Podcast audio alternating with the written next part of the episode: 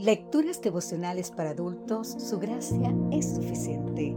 Cortesía del Departamento de Comunicaciones de la Iglesia Dentista del Séptimo Día Gascue en Santo Domingo, capital de la República Dominicana. En la voz de Sarat Arias. Hoy, 3 de marzo, resiste un poco más. El libro de Romanos, en el capítulo 9, los versículos 20 y 21, nos dice, dirá el vaso de barro al que lo formó, ¿por qué me has hecho así? ¿Acaso no tiene potestad el alfarero sobre el barro para hacer de la misma masa un vaso para honra y otro para deshonra? Cuando el alfarero moldea la arcilla y la somete a una temperatura apropiada, se transforma en un recipiente valioso y útil. Pablo utiliza esta figura tan significativa para establecer una gran diferencia entre el barro y el ser humano. Nosotros podemos resistirnos al cambio, impidiendo al alfarero que logre un buen producto final. Ahora bien, ¿podemos armonizar la soberanía de Dios y la responsabilidad humana?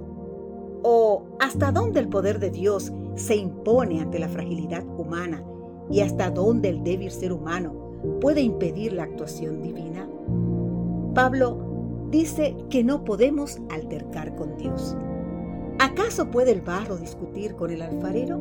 ¿Es que hay vasos de ira prefabricados, listos para oponerse, y vasos de misericordia, listos para dejarse moldear?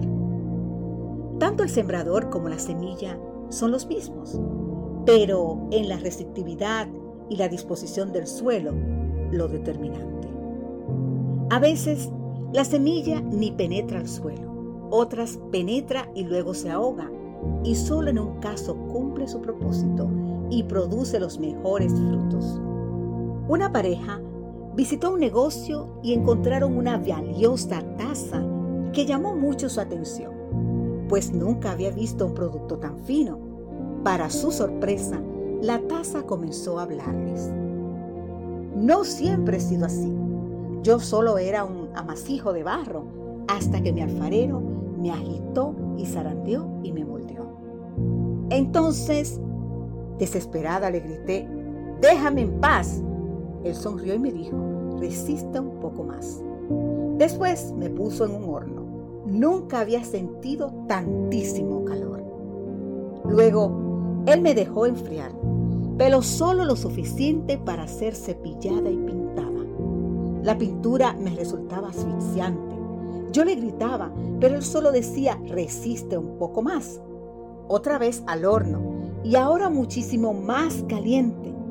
De nuevo me quejé a gritos, tan solo para volver a escuchar, resiste un poco más.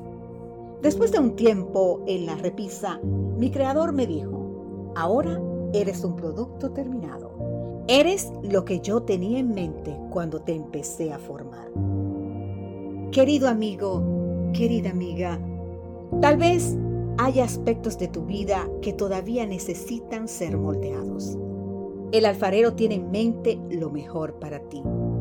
Quiere y puede hacerlo. Pero, desde luego, necesita tu consentimiento.